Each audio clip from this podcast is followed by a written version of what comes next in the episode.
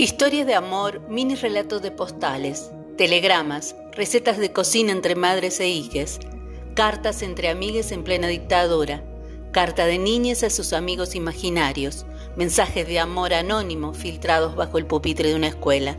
Son algunas de las tantas historias que relataremos. Historias individuales que nos hablan de historias colectivas y nos invitan a reflexionar sobre quiénes somos y cómo habitamos el pasado, el presente y el futuro. Esto es Postdata, curiosas historias relatadas en carta.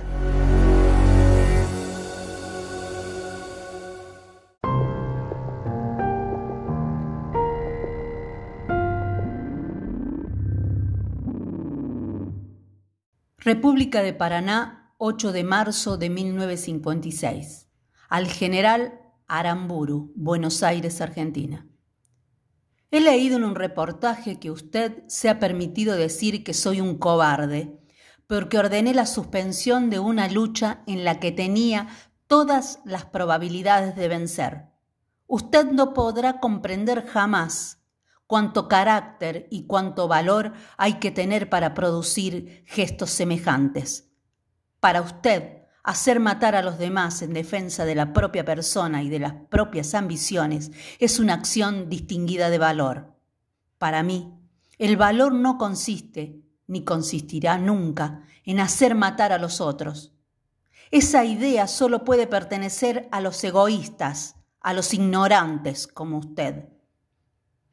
Tampoco el valor está en hacer asesinar a obreros inocentes e indefensos, como lo han hecho ustedes en Buenos Aires, Rosario, Avellaneda, Berizo y en cuantos lugares de mi bendita patria. Esa clase de valor pertenece a los asesinos, a los bandidos, cuando cuentan con la impunidad.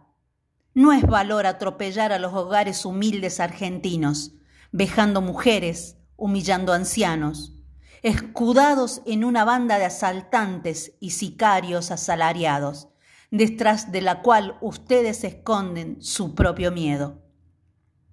Si tiene dudas sobre mi valor personal, que no consiste, como usted supone, en hacer que se maten los demás, el país tiene muchas fronteras. Lo esperaré en cualquiera de ellas para que me demuestre que usted es más valiente que yo. Lleve sus armas porque el valor al que me refiero solo se demuestra frente a otro hombre y no utilizando las armas de la patria para hacer asesinar a sus hermanos.